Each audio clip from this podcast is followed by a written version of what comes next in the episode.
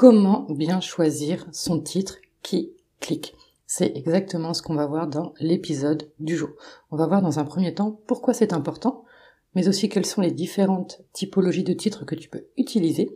Et enfin, je vais te donner quelques conseils pour améliorer tes titres. Avant de commencer cet épisode, je te rappelle que tu peux télécharger gratuitement les 10 règles d'or du copywriting. Le lien se trouve dans la bio. Alors premièrement, pourquoi c'est important? Pour différentes choses. Le titre va permettre de capter l'attention de ton lecteur. Si tu es sur un réseau social ou si tu fais partie euh, ou si c'est une newsletter, faut te dire que ton contenu va se retrouver à partir d'une masse de contenu.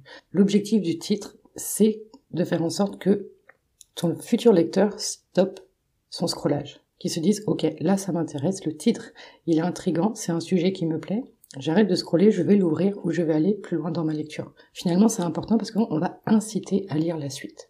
L'objectif de votre première phrase est de faire lire la seconde. L'objectif de votre seconde phrase est de faire lire la troisième, etc., etc. Et tout simplement, je vais vous donner un exemple. Le livre de la semaine de 4 jours de Tim Ferriss, il a été a été choisi parce que Tim Ferriss a fait de la publicité en amont, il a testé différents titres et il a regardé tout simplement le titre qui cliquait le plus, qui amenait à le plus de clics, au plus d'achats, et il a défini le titre de son livre de cette manière. On a eu la même chose avec Alexis, Minchala qui a sorti le livre Freelance, l'aventure dont vous êtes le héros. Il a testé différents titres face à différentes audiences pour voir quel est le titre qui marchait le mieux. il y a le cas du livre Marketing le plus vendu en France qui est encore une fois un livre de psychologie qui s'appelle Influence et manipulation. Il faut savoir que son titre en anglais est seulement Influence et quand il y a eu la traduction de fait en français, on a rajouté manipulation, donc un mot puissant, un mot qui va donner plus envie d'acheter. Alors maintenant, quels sont les différents types de typologie On va voir le premier, la première typologie, c'est le titre un peu mystère, où on va nous parler de secrets, on va nous révéler quelque chose, on va nous dévoiler quelque chose, on va dévoiler quelque chose qui peut être caché, on va parler d'inconnu, de quelque chose de confidentiel, de voilé. Donc ça, ce sont euh, des mots très puissants d'ailleurs.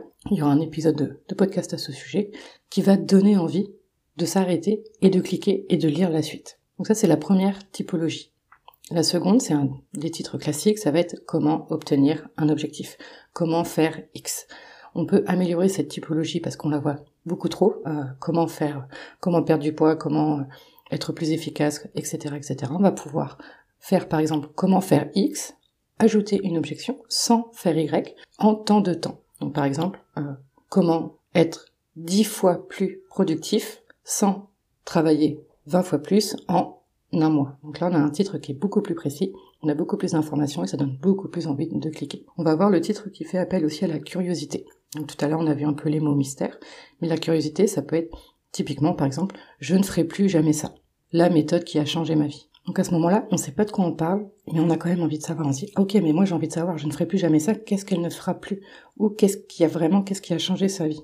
Et avec ça, avec le titre curiosité, on va pouvoir ajouter un petit titre qui peut être clivant du type ils se trompent, ils ont tort, ils n'ont rien compris.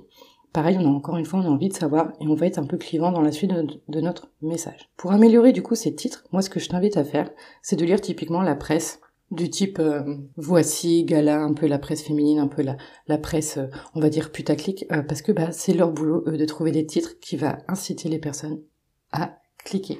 Euh, tu peux également, ne serait-ce que tu te promènes un peu sur Google, euh, tu sais, dans les informations, et tu vas voir que euh, bah, ils, utilisent aussi des titres mystères, des, titres un peu putaclic, etc. On voit un peu la même chose également sur YouTube. Moi, je t'invite du coup à écrire ton titre en dernier, c'est-à-dire de, une fois que tu as relu ton message, ton contenu, que ce soit une newsletter ou un post sur les réseaux sociaux, de te dire, ok, quel titre est-ce que je peux mettre? Et moi, je t'invite même à en écrire 5 à 10 titres et de choisir le plus percutant, celui qui va marcher le mieux. Parce que typiquement, tu vois, on passe beaucoup de temps à créer du contenu. Si le titre n'est pas assez cliquant, ne donne pas envie de cliquer, n'incite pas à lire la suite, ne vient pas capter l'attention du lecteur, eh bien, tu auras tu auras écrit ce contenu pour rien. Donc voilà. J'espère que cet épisode t'a plu. Je te dis à demain et d'ici là, prends bien soin de toi.